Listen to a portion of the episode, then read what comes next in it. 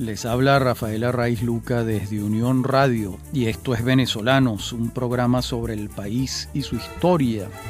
En la continuación de esta serie sobre el deporte en Venezuela, la historia del deporte en Venezuela, y este es nuestro cuarto programa de esa serie. Hoy vamos a comenzar con el ciclismo.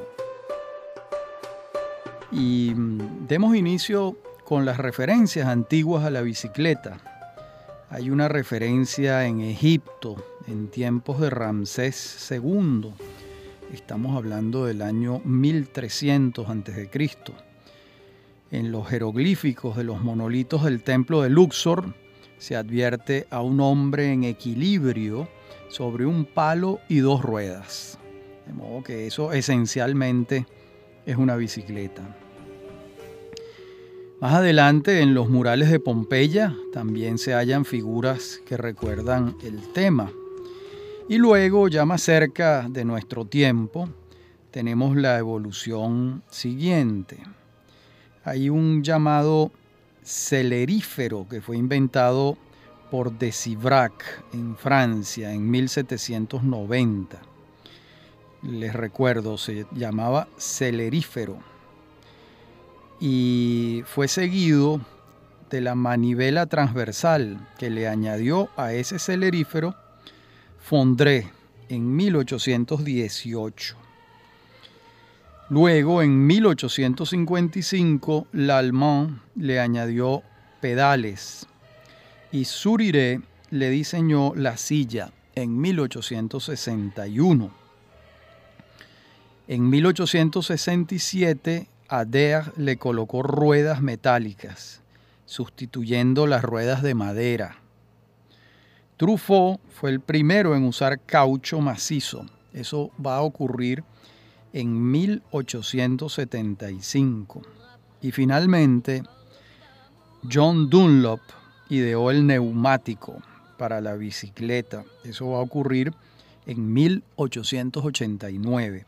Esta lista que les he hecho refleja claramente que la bicicleta es una construcción colectiva. Hay uno que inventó el manubrio, otro la silla, otro pasó de las, de las ruedas de madera a las de caucho, hasta que finalmente Dunlop inventa el neumático. Y este es un hecho crucial para la bicicleta, de modo que el proceso de construcción decanta a partir de entonces. Y bueno, obviamente es una obra colectiva. Y va a depender de la fuente que auscultemos para saber cuál fue la primera carrera eh, que ocurrió, si en Inglaterra o en Francia. Hay un libro de eh, Saer sobre el ciclismo y él dice textualmente, este es un libro del año 1993, la primera prueba deportiva que registra la historia data del 25 de marzo de 1876 y fue organizada en Cambridge para establecer el récord de la hora con el inglés Dobbs, quien logró 25 kilómetros y 598 metros. Hasta ahí la cita de Saer. Pero no es menos cierto que en Italia y Francia Contemporáneamente se están fundando los primeros clubes de ciclismo, igual que Inglaterra. Y vamos a tener que en las Olimpiadas de Atenas, aquellas primeras que retoman el encuentro mundial en 1896, en esas primeras Olimpiadas hubo competencias ciclísticas. Luego vamos a tener que en el año 1900 se crea la Unión Ciclista Internacional y en 1903 tienen lugar las primeras pruebas por etapas, con aquel famosísimo Tour de France, a las que le siguen el Giro de Italia y otras vueltas europeas. De modo que el siglo XX comienza con el ciclismo dando vueltas, eh, con el ciclismo sobre ruedas. Y el ciclismo en Venezuela comienza con los primeros paseos de las élites caraqueñas y valencianas. Estamos hablando de los últimos 20 años del siglo XIX. Vamos a hallar avisos de ventas de bicicletas en la prensa caraqueña a partir de 1882. Y a partir de 1895 ya las ofertas son varias. Hay un mercado con una competencia de ofertantes de ventas de bicicletas. En Maracaibo se funda el Club Ciclista Zuliano en 1896. Lo mismo va a ocurrir en Coro con el Club Ciclista de Coro. Y en Caracas ese club se va a llamar Club Veloz Sport. Este club caraqueño organizaba excursiones a los valles de Aragua y a las adjuntas. Eso queda muy cerca de Antímano. Y ya en 1899 el Club Veloz Sport había avanzado con sus reglamentos y convocó una carrera de ruta entre el Paraíso y Turmerito. Recordemos que en 1899 se acababa de inaugurar la primera urbanización que hubo en Caracas, que fue el paraíso. El paraíso quedaba en las afueras del Caracas, había que cruzar el río a través del puente Ayacucho. Y desde ahí partió la carrera hasta Turmerito. Se inscribieron nueve ciclistas y llegaron a la meta cinco. ¿Quiénes eran estos entusiastas del ciclismo, pioneros del ciclismo en Venezuela? Pedro José Rojas, Pedro Mesa Delgado y A. Blanc a quien por su apellido intuimos de origen francés. No hemos logrado averiguar cuál es su nombre, si Alfredo Alberto o Andrés. En todo caso, A. Blanc. Bueno, como vemos ya a finales del siglo XIX, el ciclismo contaba con practicantes y entusiastas. No obstante, las competencias recurrentes comienzan a tener lugar en la década de los años 30, cuando se funda la Federación Venezolana de Ciclismo, el 21 de mayo de 1936. Cuando esta fundación ocurre, ya la consideración del ciclismo como una práctica deportiva era un hecho consumado. Las primeras competencias ocurrieron en los años iniciales de la década de los años 30 y la estrella indiscutible de aquel tiempo fue, como ustedes podrán suponer, Teo Capriles, que había nacido en 1907. Teo Capriles ya en 1936 vence en la carrera Caracas-Valencia y ese año se fue por su cuenta y riesgo a las Olimpiadas de Berlín sin poder participar porque el ciclismo venezolano no se había federado. En 1938, Teo Capriles gana cinco medallas de oro en los Juegos Bolivarianos de Bogotá y otras tres de oro en los Centroamericanos y del Caribe, en Panamá. Y su última participación internacional va a ser en 1946, en los Juegos Centroamericanos y del Caribe que tuvieron lugar en Barranquilla. Colombia. Y cuando mm, ocurrieron esos Juegos en Caracas, en 1951, los Juegos Deportivos Bolivarianos, es cuando se construye un velódromo en La Vega. Y fue entonces unánime la solicitud de que ese velódromo llevara el nombre de Teo Capriles. Esto es importante porque Teo Capriles murió en 1982 y ya en 1951 un velódromo llevaba su nombre, de modo que es de los poquísimos venezolanos que ha experimentado en vida la consagración intemporal. De modo que cuando al velódromo le colocaron el nombre del caraqueño Teo Capriles, él tenía 44 años. Es asombroso realmente. Además de que Teo Capriles fue músico y pintor y con destacadas actuaciones en estas tareas. Cuando digo músico es que era no solo músico, sino también cantante. Realmente Teo Capriles es todo un personaje. Yo no recuerdo que se haya hecho un documental ni que se haya escrito una biografía de Teo Capriles, pero lo merece, ¿no? Y de aquella generación fundadora del ciclismo deportivo, es imposible no advertir al barquisimetano Héctor Alvarado, también a Víctor Paticas Fernández y a Julio César León. Estos tres que he mencionado, más Capriles, integraron la selección nacional en los años 40 y parte de los años 50, época que para muchos fue la época de oro del ciclismo venezolano, donde en los encuentros internacionales americanos nuestros pedalistas regresaban con el pecho lleno de medallas. De entre estos deportistas le cupo al trujillano Julio César León, nacido en 1925, ir solo por su cuenta y sin respaldo oficial, quiero decir, a las Olimpiadas de Londres en 1948. Y Julio César León es el primer venezolano en participar en unos Juegos Olímpicos. Esa gloria mm, nadie puede arrebatársela a Julio César León. Y en la generación inmediatamente posterior, incluso solapada con esta primera, se fue constituyendo la famosísima dinastía de los hermanos Chirinos, integrada por Miguel, Carlos Julio, Arsenio y Víctor, quienes comienzan a destacar en 1947. Y todavía en el año 1971 el menor de los chirinos ganaba carreras y campeonatos nacionales. Por supuesto, participaron en carreras internacionales con una destacadísima actuación. Es un caso similar al que veremos más adelante de las hermanas Carrasco, pero ellas en el esquí acuático y los hermanos Chirinos en el ciclismo.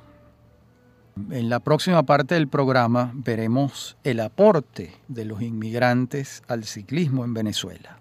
Ya regresamos.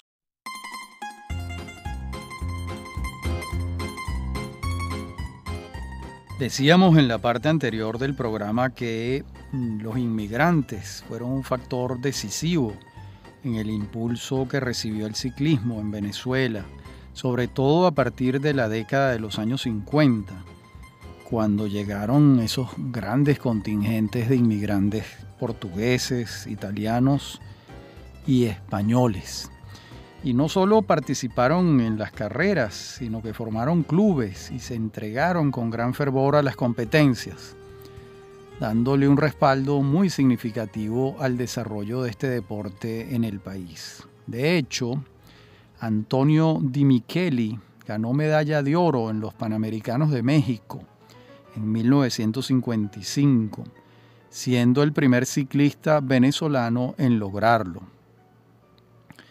La otra influencia foránea importante ha sido sin duda la influencia colombiana, en particular en el estado Táchira, donde la cercanía con el departamento del norte de Santander pues ha contribuido con la afición ciclística, que es sin duda alguna pues una de las mayores aficiones que hay en Colombia.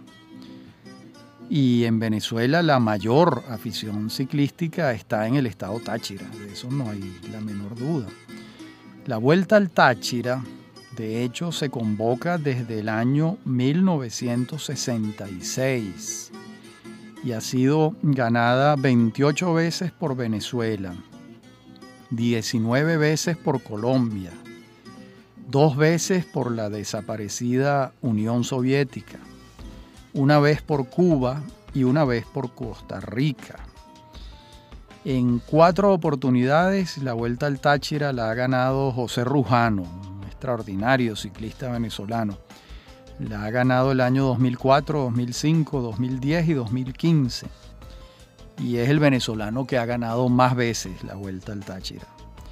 Y los equipos nacionales que han ganado más veces la Vuelta al Táchira son la Lotería del Táchira, que la ha ganado 17 veces, la Gobernación del Zulia la ganó 5 veces, el Club Martel 3 veces y la Gobernación de Mérida una vez. En 1963 vamos a tener un hecho importante y es que la Federación Venezolana de Ciclismo convoca por primera vez a la Vuelta a Venezuela. Esta vuelta ha sido ganada 38 veces por Venezuela, 10 veces por Colombia y una vez por Portugal. El palmarés por equipo se lo lleva con mucha ventaja el Táchira, con 18 veces ganada la Vuelta a Venezuela. Le sigue al Táchira Lara, con 5 veces. Y después Carabobo, Guárico y Trujillo la han ganado 3 veces, cada uno. Y han sido pedalistas destacados en la Vuelta a Venezuela durante las décadas de los 60 y los años 70. Nicolás Reitler, Gregorio Carrizales y Fernando Fontes o Fontes. Y en los años 80, Olinto Silva, Helio Villamizar y José Lindarte. En los 90, Omar Pumar y Pastor Linares. Y en la primera década del siglo XXI, José Chacón se ha destacado notablemente, siendo el único venezolano en ganar tres veces la vuelta a Venezuela. Eh, Chacón la ha ganado en los años 2001, 2003 y 2005. Y en años recientes destaca mucho Miguel Ubeto. También destacan Carlos Ochoa, Jonathan Salinas y José Alarcón. Luego, otras modalidades del ciclismo. Vamos a encontrar que desde 1991 se disputa el Campeonato Nacional de Ciclismo en Ruta. Allí se destacan Leonardo Sierra, Tommy Alcedo, José Chacón, Miguel Ubeto y Javier Quevedo. Y el Campeonato Nacional de Ciclismo Contrarreloj se disputa desde el año 2000 y se destacan, habiéndolo ganado varias veces, José Chacón cuatro veces, José Rujano tres veces y Tomás Gil cuatro veces, entre otros pedalistas. Por su parte, el ciclismo venezolano ha participado varias veces en Juegos Olímpicos, pero por primera vez ha obtenido una medalla en la cita de Río de Janeiro en el año 2016, cuando la guayanesa Stephanie Hernández, nacida en 1991, obtuvo la medalla de bronce en la modalidad de BMX, es decir, bicicross. Antes, eh, la misma Stephanie Hernández, en el año 2015, se tituló campeona mundial de bicicross. Esto ocurrió en Bélgica. De modo que nadie en el ciclismo venezolano ha llegado internacionalmente más lejos que Stephanie Hernández, siempre en la modalidad de BMX. Venezuela había participado antes en Juegos Olímpicos, por supuesto, en el año 1992, 1996, 2000, 2004 y 2012. Y Daniela Larreal Chirinos, de la dinastía de los Chirinos, que mencionamos antes y Daniela, que es una de las mejores ciclistas venezolanas de todos los tiempos, participó. Y sus medallas son tantas que la lista sería excesiva. Pero en todo caso, alcanzó medallas de oro y plata varias veces en Juegos Bolivarianos, Suramericanos y Panamericanos. Y Daniela Larreal Chirinos en las Olimpiadas de Londres del año 2012 quedó entre las 10 mejores del mundo, sin llegar a ganar medallas. Pero miren, estar entre las 10 mejores del mundo no es poca cosa. Durante 22 años, Daniela Larreal Chirinos ganó certámenes internacionales para el ciclismo venezolano. Vamos a concluir este, esta sección sobre el ciclismo con unos versos del poeta venezolano Joaquín Marta Sosa. Joaquín escribió un poema que se llama El ciclista, donde da fe del enorme esfuerzo de un ciclista remontando una cuesta para la que ya no tiene fuerzas. Es un poema homenaje al titanismo de los pedalistas, esos que batallan contra las resistencias de sus propios cuerpos. Dice Marta Sosa, que por cierto es un aficionado a los deportes como hay pocos en Venezuela y en particular al ciclismo, del que fue practicante en su juventud. Dice entonces el poeta, cuento uno a uno a mis completos doce años en esa interminable conmoción del alma que impulsa los pedales y la bicicleta carga en hombros. Hasta aquí el ciclismo venezolano. Veamos ahora el coleo. Y comencemos por preguntarnos, ¿verdad?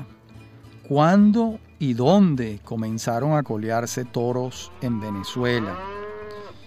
Forzosamente esta práctica está vinculada con la introducción del ganado, naturalmente, en estas tierras. Y el ganado en Venezuela lo introducen los colonizadores españoles, de eso no cabe la menor duda.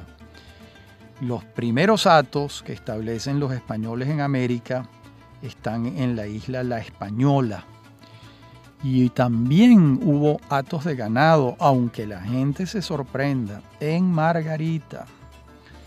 Y desde ambas islas pasó el ganado a tierra firme. ¿Cuándo empezó a ocurrir esto? En la tercera década del siglo XVI, es decir, en la década de 1530. Paulatinamente el ganado va aclimatándose perfectamente en el llano venezolano y sospechamos que han debido ser los peones de las haciendas, los trabajadores de las haciendas, los que se largaron a caballo a galope detrás de una res para tomarla por la cola y tumbarla. Tenemos algunos testimonios sobre esto. Uno muy valioso es el diario de Sir Robert Kerr Porter. Kerr Porter fue diplomático británico acreditado en Venezuela entre 1825 y 1842. De modo que trató y conoció muy bien a Simón Bolívar y sobre todo a José Antonio Páez y eh, en su diario, el 24 de noviembre de 1827, afirma lo siguiente Kerporter. Creo haber mencionado en uno de mis memoranda diarios la pasión que tienen los nativos, particularmente los de los llanos, por galopar detrás de un toro y cuando caballo y toro van a gran velocidad, el jinete agarra al animal por la cola y le da un tirón en el momento en que el caballo lo sobrepasa. Y es tan fuerte y diestra la maniobra que el toro rueda por el suelo en un instante. Lo he presenciado frecuentemente desde que estoy aquí. El juego es peligroso y a veces hombre y caballo mueren corneados. Hasta aquí la cita de Sir Robert Kerporter. En la próxima parte del programa seguiremos con el coleo en Venezuela. Ya regresamos. En la parte anterior del programa citamos un fragmento del diario de Sir Robert Kerr Porter, ese diplomático británico que estuvo acreditado en Venezuela entre 1825 y 1842. Y también refiere Kerr Porter haber presenciado a José Antonio Páez coleando un toro. Y dice que Porter que Páez era un maestro en esta práctica. Pero Porter alude al hecho a campo traviesa, no en una manga de coleo construida para tal fin. De modo que no hemos hallado testimonios acerca de mangas de coleo construidas en el siglo XIX. Yo no me atrevo a asegurar que no existieran, pero no he conseguido testimonios sobre el particular. Ahora, el testimonio de Porter sí prueba que la práctica ocurría a campo traviesa, por supuesto. Y hay otras referencias a coleadas de toros en las calles en tiempos de los hermanos monagas, el monagato, como algunos le dicen. De hecho, en cada ciudad solía haber una calle donde se soltaban toros para ser coleados en días de fiesta. La primera asociación de coleadores se funda en el estado Yaracuy en 1943, lo que indica que ya se contaba con un reglamento para los encuentros. La Federación Venezolana de Coleo se crea en 1969 y se acepta como deporte en los Juegos Deportivos de ese año, del año 69. Luego, en 1981, el Congreso Nacional de la República, durante el gobierno del doctor Luis Herrera Campins, lo declara deporte criollo y tradicional. Hay una anécdota preciosa de nada menos que Jorge Luis Borges en su única visita a Venezuela, que tuvo lugar el año 1982. Pidió ver unos toros coleados. He hecho énfasis en ver porque para ese momento Borges ya no veía nada, había perdido la visión, de modo que eh, él lo que quería era sentir eh, la emoción, será, de los toros coleados. Y él solicitó eso y el gobierno de Herrera Campins le organizó un evento en la manga de coleo del Club Los Cortijos. Entonces el ministro de Relaciones Interiores era el larense Rafael Andrés Montes de Oca, quien le va a narrar al oído lo que estaba ocurriendo a Borges. Y con Borges estaba su mujer, María Kodama. ¿Por qué Borges solicita esto? Porque Borges dijo que él sabía que el coleo había nacido en Venezuela, que este deporte había nacido en nuestro país. De modo que eh, él quería ver un deporte, bueno, que había nacido entre nosotros. Yo creo que es el único que ha nacido en Venezuela. Aunque hay quienes creen que también nació contemporáneamente en Colombia. En todo caso, lo que sí es cierto es que ya en tiempos coloniales el llano venezolano y el llano neogranadino eran el mismo territorio, separados por el río. En todo caso, pues nació aquí. Y actualmente hay campeonatos de toros coleados en Venezuela, Colombia, México, Costa Rica, Cuba, Brasil, Panamá, Estados Unidos, Uruguay y República Dominicana. Y con alguna frecuencia, la Confederación Panamericana de Coleo convoca a competencias internacionales. En nuestro país el coleo está organizado por categorías. Hay 13 categorías que yo sepa, de acuerdo con el sexo y la edad, y comprenden desde los 7 años hasta los 80. La categoría A se considera la máxima en el coleo y de ella contamos con estadísticas de los campeonatos desde 1971 hasta el año 2017. Los nombres que se repiten en la lista son los que más veces han ganado. Me estoy refiriendo, o me voy a referir a Jesús Aguilera, que ha ganado cinco veces, Fran Alfonso tres veces, Lisandro Azuaje tres, Osvaldo Hernández tres veces. Pero la suma de otras categorías también señalan la excelencia en este deporte. ¿De quiénes? De Raimundo Barreto, de Víctor Felizola, de Omar Gamarra, de Arnaldo Armas, de Pedro Lucio Ríos, de Alexis Suárez, de Gonzalo Escobar, y entre las mujeres destaca notablemente la Iret Flores. En todas las crónicas de coleo que hemos consultado es unánime que el primer maestro fue Jesús Aguilera, a quien lo apodaban el general del coleo. El coleo es hoy un deporte muy extendido en Venezuela y el número de mangas de coleo en el país nos ha sido imposible de precisar pero sí hemos ubicado, digamos que las más conocidas o las mejores. Entre esas están la, manga Juan Canelón en el estado Lara, Víctor Manuel Sarmiento en el estado Guárico, Don Pedro Maya en Yaracuy, Vicente Ramírez en el Táchira, veteranos de Aragua en Aragua, David Ramos en Portuguesa, José Tomás Heredia en Barinas, Rafael Betancur en Carabobo, Vuelvan Caras en Apure, La Manga en Maturín y La Iret Flores en Guárico, una manga que lleva el nombre de La Iret. Por otra parte, el coleo no solo cuenta con el factor del coleador, sino el del caballo, que es sustancial así como el del toro, por supuesto. Esa es la tríada, ¿no? Toro, caballo y hombre. Y hay otro muy importante en, esta ecuación y es el juez. Y entre los tipos de coleada advertimos tres.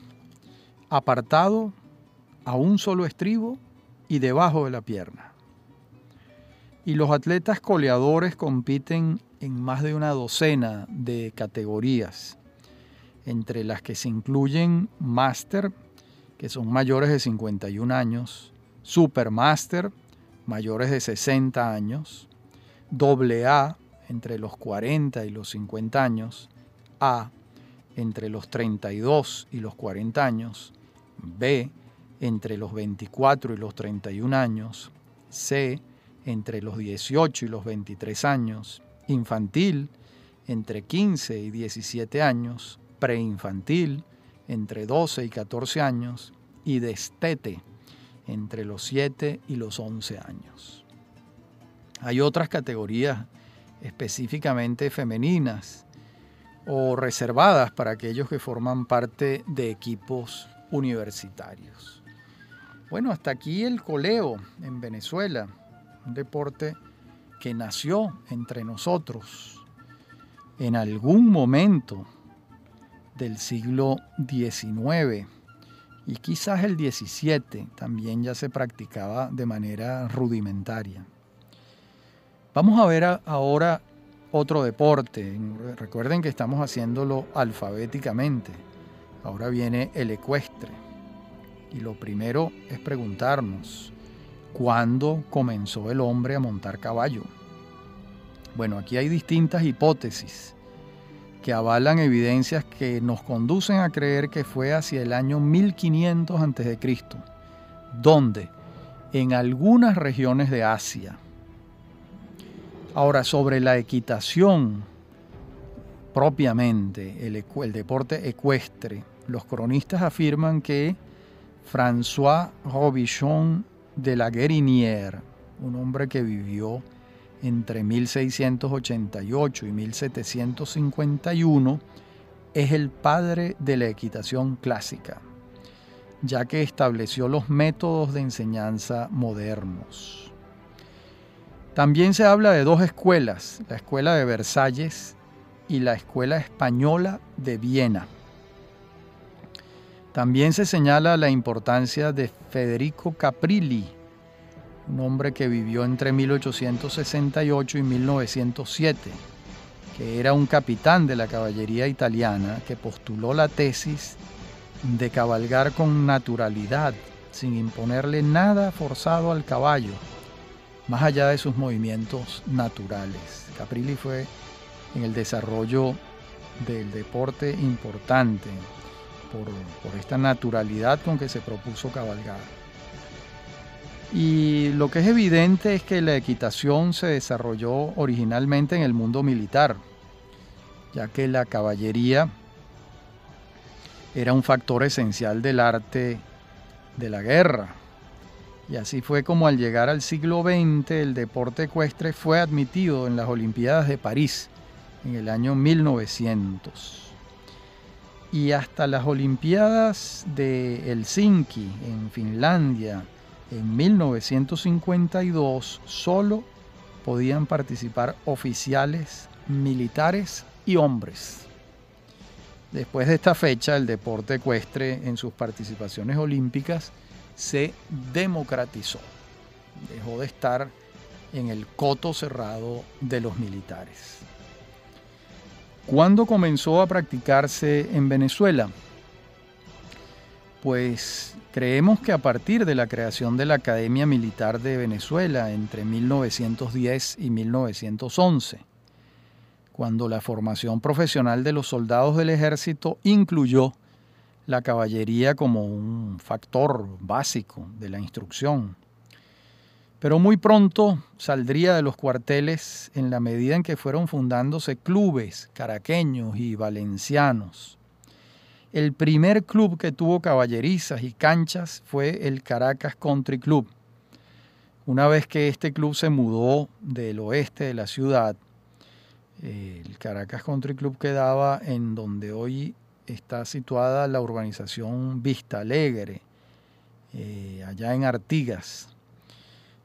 Una vez que se mudó de allí y se mudó para el sitio que hoy ocupa, que fue la antigua Hacienda Blandín. Eso ocurrió en 1928. Bueno, en la próxima parte del programa seguiremos con la relación de la aparición de los clubes en Caracas donde se practica la equitación, en Caracas y en el país. Ya regresamos. Decíamos en la parte anterior del programa que en la medida en que fueron fundándose clubes en Caracas y en otras ciudades del país, fueron apareciendo lugares para practicar el deporte ecuestre, más allá de la Academia Militar, que fue donde nació en Venezuela, quiero decir. Eh, hablamos primero del Caracas Country Club, que se establece en 1928, pero le siguieron el Club Campestre Los Cortijos, establecido en 1944. El Club Hípico de Caracas, específicamente un club dedicado al deporte ecuestre, fundado en 1944 el Club Hípico de Carabobo, fundado en 1954, la Lagunita Country Club, fundada en 1956, Iscaragua Country Club, fundado en 1982, y el Club de Equitación Iparión, que miren, he buscado por todas partes y no he conseguido la fecha de creación de este club. Eh, estimamos que ha debido ser en la década de los años 70, pero es una estimación. Y vamos a tener entonces que en 1947, por iniciativa de un grupo de venezolanos entusiastas de los deportes ecuestres, entre quienes se encontraba Florizaba Fonseca, nacida en 1921, se funda la Federación Venezolana de Deportes Ecuestres, FVDE, y desde entonces se ha contado con una institución que agrupa, convoca y organiza las pruebas y campeonatos nacionales, así como la participación de Venezuela en competencias internacionales.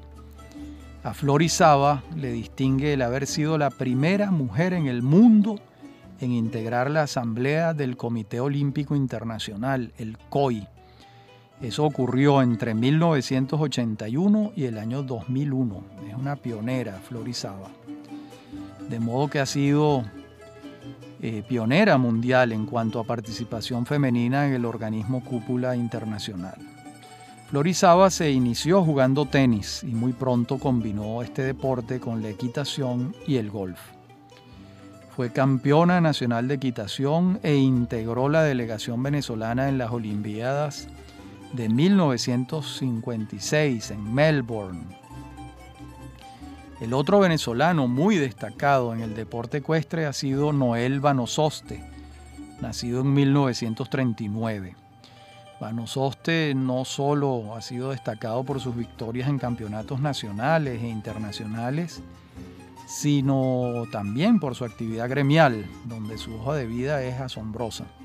Algo similar ocurre con Leopoldo Palacios, que se ha destacado en el mundo entero como diseñador de canchas ecuestres, y es un venezolano. Y en esta materia es una autoridad planetaria.